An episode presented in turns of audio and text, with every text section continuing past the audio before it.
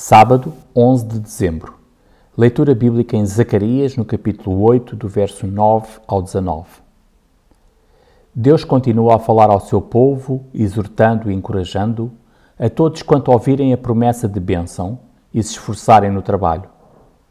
Se antes não havia paz, agora Deus iria suprir as necessidades. Haveria prosperidade e a nação seria uma bênção para as outras.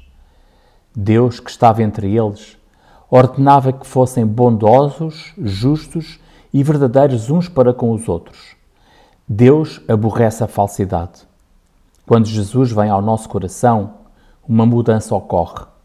Passamos a amar a Deus e ao próximo, a verdade e a paz. É assim consigo, querido leitor. O profissional Pão do Céu é apresentado pela União Bíblica de Portugal. A União Bíblica é uma organização cristã internacional e interdenominacional que usa a Bíblia para inspirar crianças, adolescentes e famílias a conhecerem a Deus. Para mais informações, visite o nosso site em uniãobíblica.com.